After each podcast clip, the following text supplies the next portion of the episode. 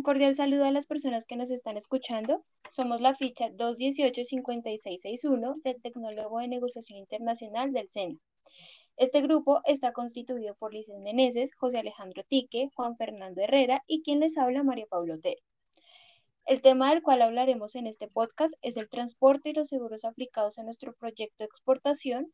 Antes de hablar del tema principal, los vamos a poner en contexto.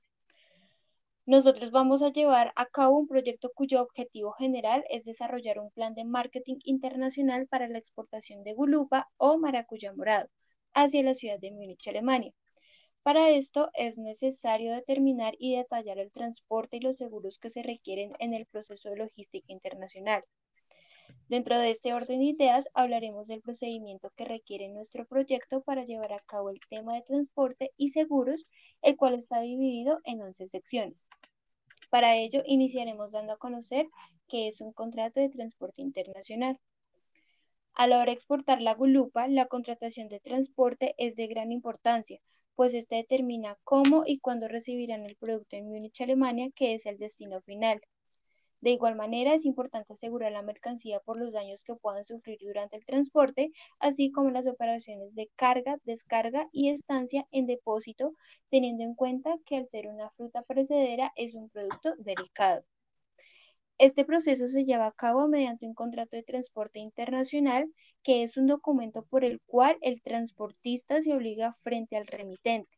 En este caso, nosotros como empresa comercializadora a pagar un precio acordado para trasladar la gulupa desde el puerto de Santa Marta hasta el puerto de Hamburgo, con el fin de ponerla a disposición del destinatario en el lugar y en las condiciones pactadas por ambas partes. A continuación, mi compañero con la segunda sección.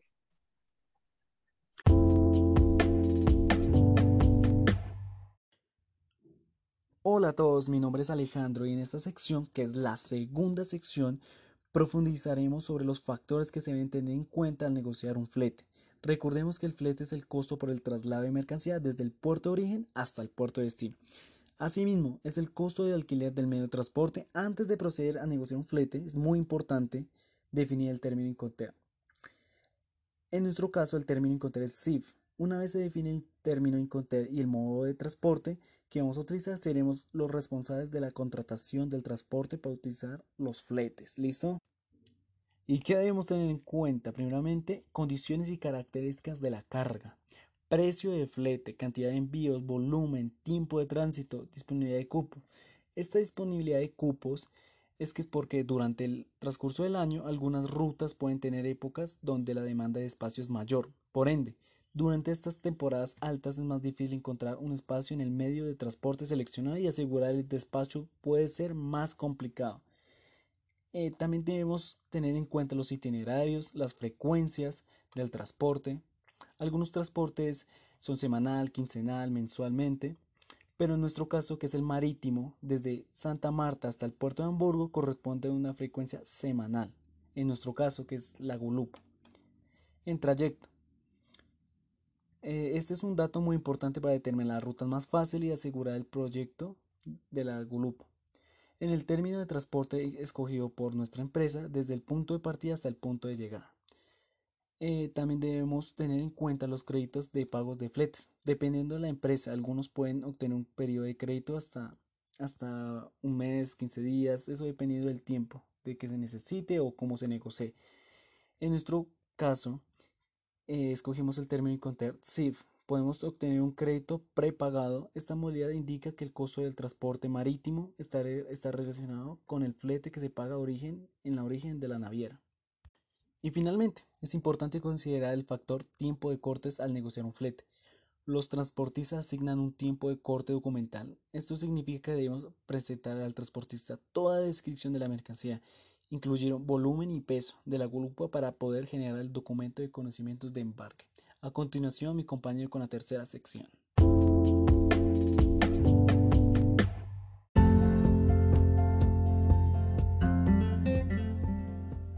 Un cordial saludo a todos los que nos están escuchando. Mi nombre es Juan Fernando Herrera y en esta tercera sección determinaremos cuál es el proceso que se debe realizar para llevar a cabo un contrato de compra-venta.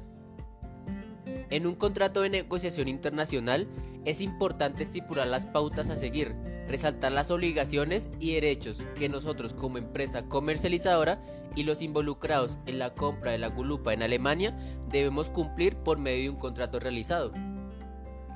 A la hora de llevar a cabo este contrato es importante tener en cuenta la legislación por la cual se va a regir, ya que al tratarse de una relación en la que participan dos partes ubicadas en distintos lugares del mundo, cada uno interviene con leyes a seguir diferentes. En el contrato recae todo el peso de las relaciones establecidas y lo ideal es que se establezca un beneficio para ambas partes y sin inconvenientes. En general, el proceso de un contrato de compraventa internacional debe cumplir una serie de características, entre las cuales las más importantes son las siguientes. Primero, nombre y dirección de las partes involucradas, incluyendo los representantes legales. Segundo, el producto, es decir, la gulupa y sus especificaciones. Tercero, la cantidad exportada. En nuestro caso, equivale a 20 toneladas de gulupa. Cuarto, el valor del contrato y de la mercancía. Quinto, especificar el término de negociación internacional que vamos a utilizar.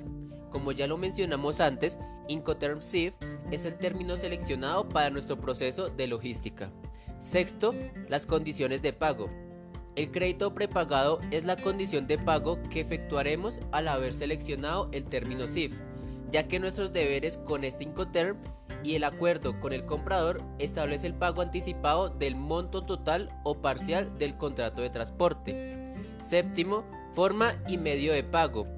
De acuerdo a las condiciones de pago pactadas, debe especificarse el o los medios de pago a utilizar para nuestro contrato se estipula el pago directo mediante la modalidad de transferencia. Octavo, moneda o divisa de pago. En nuestro caso se negociará mediante el euro. Noveno, embalaje, etiquetado y marcas.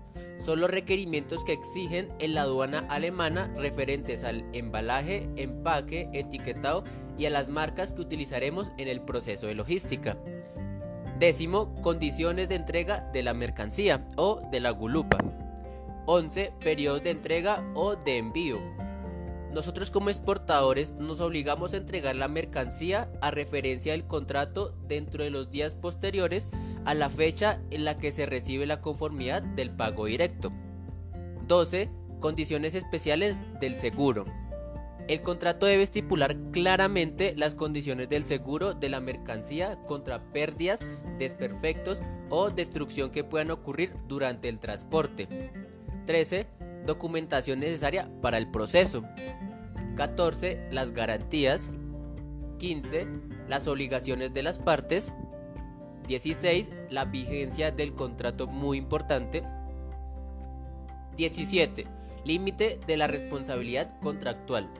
Ambas partes aceptan que no será imputable a ninguna de ellas la responsabilidad derivada de caso fortuito o fuerza mayor. 18. Retrasos de entrega o de pago. El contrato definirá la cuantía que se le abona al comprador a títulos de daños y prejuicios en el caso de retraso en la entrega por razones ajenas a la fuerza mayor o por incumplimiento de terceros. 19. El idioma. El idioma que prevalecerá en nuestro contrato es el español y el alemán. 20. La legislación aplicable. El contrato debe especificar la jurisdicción por la cual se rige y estipular la ley aplicable hacia el contrato. 21. El arbitraje.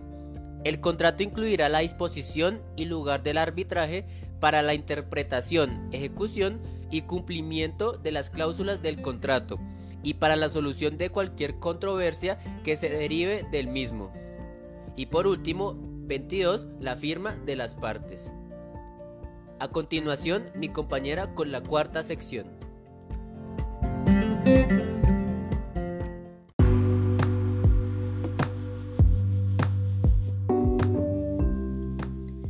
Hola a todos los que nos están escuchando, mi nombre es Lizeth Meneses. En la primera sección indagamos sobre qué es un contrato de transporte. En esta cuarta sección daremos a conocer cuáles son los agentes que intervienen en el contrato de transporte. El transporte en el proceso logístico implica un acuerdo y la realización de un contrato entre dos partes, que forma un nexo comercial entre nosotros como exportadores de la gulupa y el transportista, mediante el pago de un precio acordado, en el cual en este determinado contrato de transporte internacional intervienen varios agentes que se detallarán a continuación. Los entes básicos que intervienen en el contrato de transporte son 1. El remitente, cargador o expedidor. 2. Transportista o porteador. 3. Destinatario, receptor o consignatario. Otros agentes intermediarios que intervienen en el contrato de transporte son 4. La empresa estibadora, que es aquella que presenta el servicio de manipulación de la gulupa en el puerto de Santa Marta bajo el régimen de una licencia otorgada por las autoridades portuarias.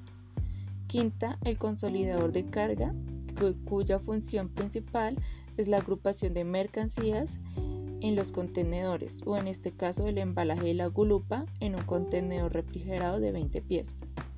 Sexta, el consolidador de carga, cuya actividad consiste en descargar el contenedor en el puerto de Hamburgo y notificar la llegada.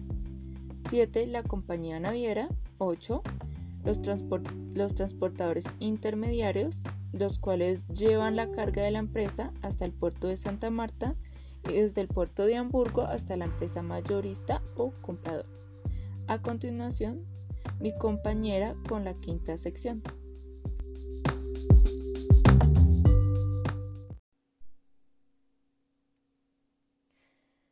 Teniendo en cuenta la sección anterior, en esta quinta sección conoceremos los elementos principales del contrato de transporte. En todo contrato de transporte internacional existen tres bloques bien diferenciados, los cuales son, primero, elementos normativos o personales. Son las personas físicas o jurídicas que aparecerán referidas en el contrato de transporte, los cuales son remitente, cargador o expedidor. En este caso, somos nosotros como empresa comercializadora quien legalmente ponemos a disposición del transportista la gulupa que desea enviar al destinatario en la ciudad de Múnich, Alemania. Transportista o porteador. Es quien contratamos como empresa transportadora, la cual tiene la responsabilidad de realizar el traslado de la carga desde el puerto de origen hasta el puerto de destino. Destinatario, receptor o consignatorio es quien se establece en el contrato de transporte como la persona que recibe la gulupa en el puerto de Hamburgo enviada por nuestra empresa exportadora. Segundo, elementos objeto o reales. Constituye la última razón por la cual se realiza el contrato de transporte, los cuales son la mercancía a transportar, como ya lo hemos mencionado anteriormente, la gulupa o maracuyá morado, que es la mercancía que se va transportar desde el puerto de Santa Marta hasta el puerto de Hamburgo. El precio o monto es la contraprestación o valor económico reflejado en el contrato de transporte por realizar el traslado de la gulupa al destinatario. Tercero, elementos formales. Es el documento que refleja el contrato de transporte del cual hablaremos en las siguientes secciones. Este documento incluirá nuestros datos y del destinatario, fecha y lugar de entrega, cantidad de carga, etiquetado, descripción de mercancía, peso bruto y peso neto, forma de pago.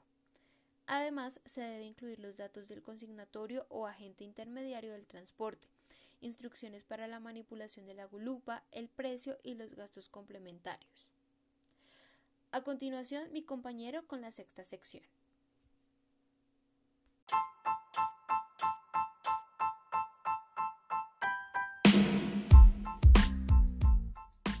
Hola a todos, soy Alejandro y en esta sexta sección hablaremos sobre la documentación que se debe contemplar en un contrato de transporte internacional.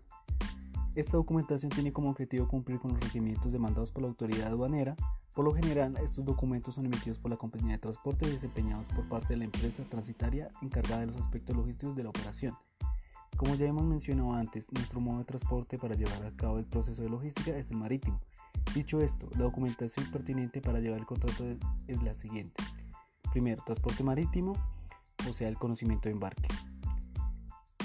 Segundo, parking list se trata de una lista que detalla relaciones de la gulupa transportada junto a la información descrita de la misma, sin incluir los precios. Tercero, factura comercial. Se trata de unos documentos de transporte más importantes en una operación compra-venta internacional.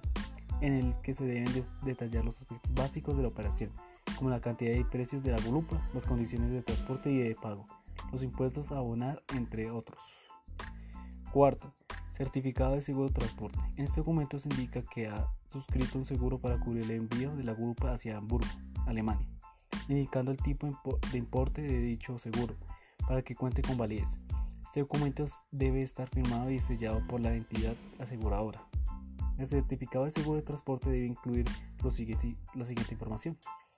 Número de póliza, nombre de agente o agentes que intervienen, identificación de las partes y su domicilio, mercancía aseguradora, medio de transporte, condiciones de seguro, origen y destino a la gulupa mencionado anteriormente, fechas de efecto y vencimiento, firma y sello de la entidad aseguradora.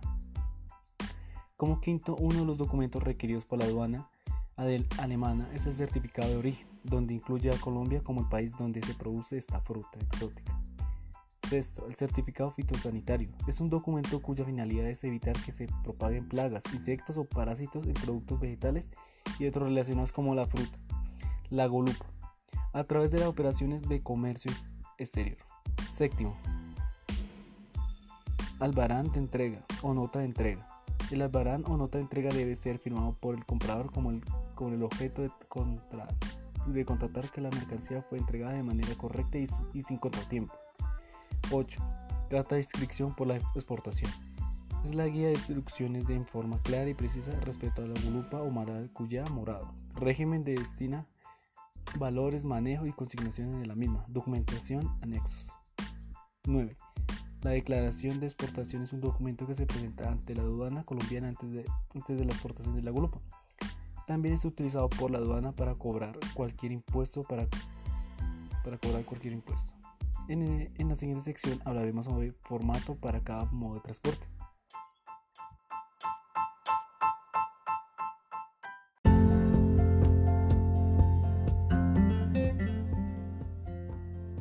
Como se mencionó en la sección 6, uno de los documentos que requerimos para el contrato de transporte internacional es el conocimiento de embarque.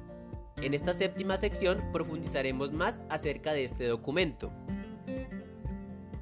Al llevar a cabo el proceso de logística mediante el transporte marítimo se utiliza el Bill of Lading, BL o conocimiento de embarque.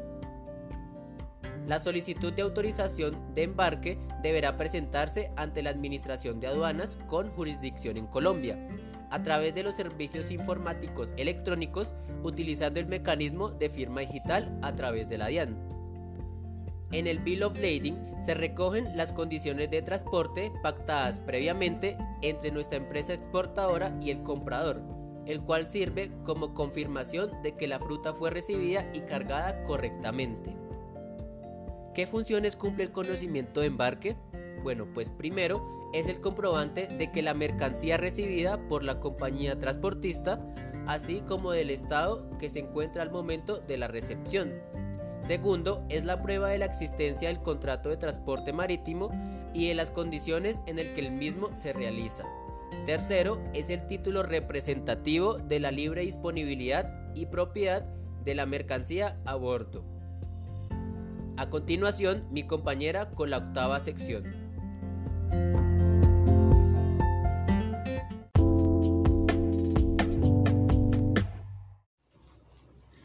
Como mencionamos anteriormente, en el proceso para realizar un contrato de compraventa, nosotros establecimos el término Incontel SIF. Para llevar a cabo el proceso de logística, en esta octava sección profundizaremos acerca de quiénes intervienen y cuándo se aplica este Incontel y los seguros que se requieren. En el SIF se establece que nosotros como empresa comercializadora contratamos el transporte marítimo y asumimos todos los costos y el flete del transporte de la Gulupa hasta el puerto de Hamburgo, que queda ubicado en Alemania, sin descargar la mercancía del buque. Sin embargo, la entrega y transmisión de los riesgos se produce una vez la mercancía ha sido estivada a bordo del buque y despachada desde el puerto de Santa Marta. ¿Qué obligaciones tenemos nosotros como exportadores? 1. Preparar la gulupa según se haya fijado en el contrato de compraventa, embalarla adecuadamente y marcar el embalaje. 2. contratar y asumir el transporte de la mercancía hasta el puerto de destino que se haya acordado. No se incluye el costo de descarga. 3. Contratar un seguro de transporte que cubra los riesgos que soporte el comprador en el transporte de la gulupa desde el momento de la entrega en el puerto de origen. 4.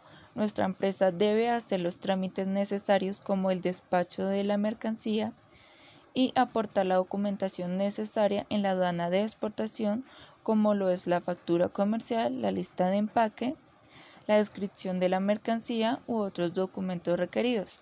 También debemos ayudar al comprador con los requerimientos especiales como lo son los certificados fitosanitarios y certificado de sanidad para poder despachar la mercancía en la aduana de Hamburgo.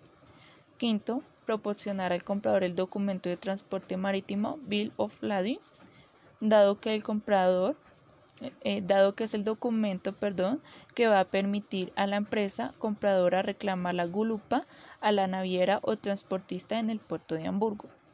6. Debemos notificar al comprador que la empresa ha sido entrega, que la mercancía perdón, ha sido entregada para su transporte e informarle de cuando está prevista pues su llegada al puerto de destino. A continuación mi compañera eh, con la novena sección.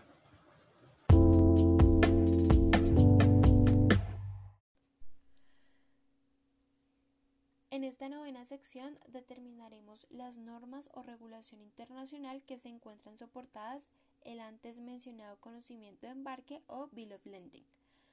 Normativa, reglas de Haya o Convenio de Bruselas.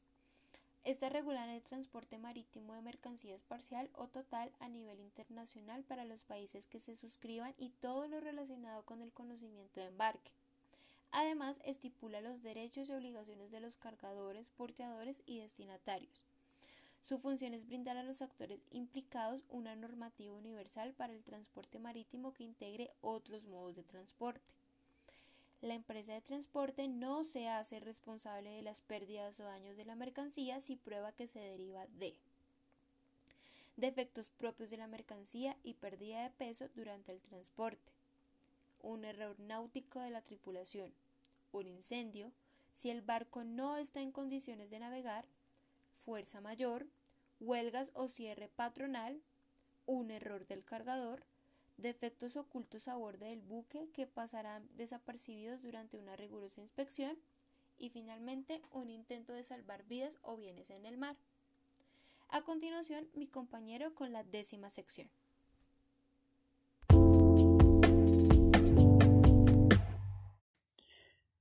Hola a todos nuestros oyentes, mi nombre es Alejandro y en esta sección, que es la décima sección, conoceremos las ventajas y desventajas del transporte marítimo de mercancía.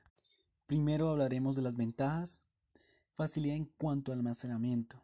Los, barcos o buques son medios de transporte que ofrecen una mayor capacidad a la hora de trasladar la mercancía. Esto hace que sean uno de los medios de transporte más utilizados en cuanto al transporte de distintos tipos de materias. Como segunda ventaja, la facilidad económica. Gracias a su gran capacidad, los costos son muy competitivos. Es principalmente una de las ventajas más relevantes, porque suele tratarse de una manera más accesible a nivel económico y utilizada frecuentemente para, para el comercio de mercancías ya que ofrece tarifas de fletes relativamente bajas. Y como tercero, la seguridad y estabilidad. Las condiciones climatológicas y meteorológicas retrasan mayormente los números de entrega de mercancías por otros medios de transporte, mientras que gracias a la resistencia y fiabilidad en los buques estos pueden desenvolverse con mayor facilidad en ambientes más complicados o inestables. Como cuarto, mayor variedad de productos y materias transportables. Las posibilidades que ofrece el barco como medio de transporte de productos son mayores. En este caso es posible trasladar a otros puertos distintos tipos de mercancía. Y como última ventaja hablaremos sobre la cobertura y seguro. Gracias al hecho de, de, que casi tres partes de la Tierra están cubiertas de agua al nivel de alcance de este medio es casi absoluto. También merece la pena destacar el hecho de que es un medio muy seguro puesto que casi la práctica totalidad de las entregas son realizadas en tiempos y formas correspondientes. Después de hablar de las ventajas, hablaremos de las desventajas, como primero los permisos y solicitudes necesarias. Es importante tener en cuenta para efectuar este tipo de transporte se necesita cumplir una serie de solicitudes y permisos. Esto conlleva una serie de trámites y requieren de unos tiempos pues más prolongados que en otros transportes. Como segunda desventaja, los tiempos de tránsito son altos. Este factor se tiene que tener en cuenta a la hora de prever fecha de entrega, puesto que el tiempo que requiere especialmente en largas distancias es por norma generalmente más elevado. Como tercero, hablaremos sobre la frecuencia de los trayectos. Esto puede ocasionar el retraso de las entregas o desvíos de la misma. Si bien algunos trayectos son más comerciales que otros y suelen hacerse con regularidad, otros pueden tardar mucho más en salir, ya que los buques tienen un tiempo de preparación alto para estar en condiciones de iniciar el transporte de un punto a otro. Como cuarto, los puertos no son tan accesibles, Muchas zonas portuarias, sobre todo en países lejanos, no están bien preparados en cuanto a sus infraestructuras. Además, el traslado de puerto al lugar de destino puede conllevar problemas de seguridad o pérdidas. Y como último, última desventaja la escasa velocidad. Los medios de transporte marítimo son mucho más lentos en comparación con otros modos, por lo que podría afectar a la carga dependiendo de la naturaleza de la misma.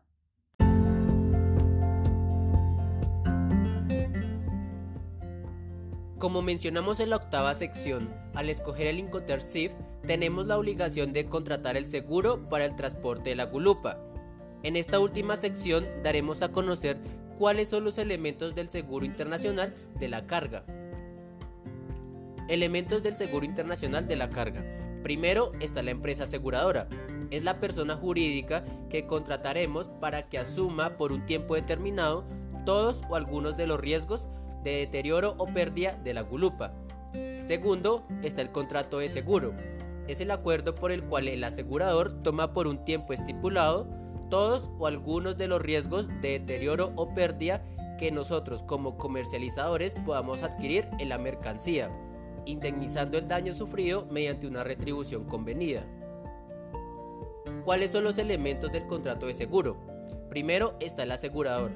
Es la empresa o persona jurídica que contrataremos. Segundo, el asegurado. Somos nosotros como empresa exportadora. Tercero, el interés asegurado.